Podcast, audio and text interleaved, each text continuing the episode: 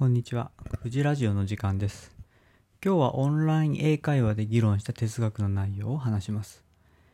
えー20代のフィリピンの女性です。私は、えー幸せになるためにあなたは何が必要ですか？と尋ねました。すると、それは難しい質問ですね。ちょっと考えさせてくださいと言って少し考えてみました。で、えっ、と、彼女の答えが、まあ、やっぱり教会かなと。まあ、なぜなら気持ちが落ち着くからと言っていました。ちょっと前に嫌なことがいくつか起きて、教会に行くのをやめた時期があったそうです。でも行くのをやめると罪悪感が出てきて行くようになったそうです。私はなぜ教会に行くと落ち着くの？と尋ねたら彼女は、うん、なんでだろうねと言って、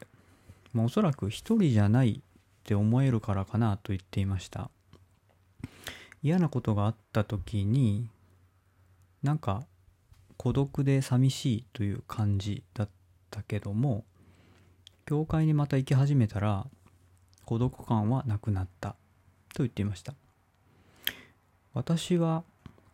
その感覚っていうのはそのえっ、とイエスが寄り添ってくれる感覚なのかと尋ねたらうんまあ多分そうなんだと思うと言っていました。教会に行くとイエスが寄り添ってくれて私は生きてていいんだ。一人じゃないんだと思える、えーイエスが一緒に横にいて見守っていてくれる。一緒に生きてくれる感覚。なのかなと、まあ、あとは教会に行かない期間があってごめんなさい。と言っていました。これからはまあ多少嫌なことがあっても教会には教会には生き続けたいと。この一人ではないという感覚は私にあ彼女にとって重要だと言っていました。彼女は私に孤独であの苦しい経験っていうのをしたことがあるかと尋ねたのでうーん私は全然思いつかなくてですねまあおそらくない。で一人では生きていけないけれども結構一人が好きだと言いました。変に場の空気に合わせないといけないくらいだったら一人の方がいいと言いました。なんかこの彼女のそのまあえっと寄り添ってくれるっていう感覚ですね。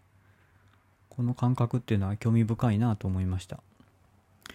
まあ、私には全然まだまだこの感覚はわからないんですけども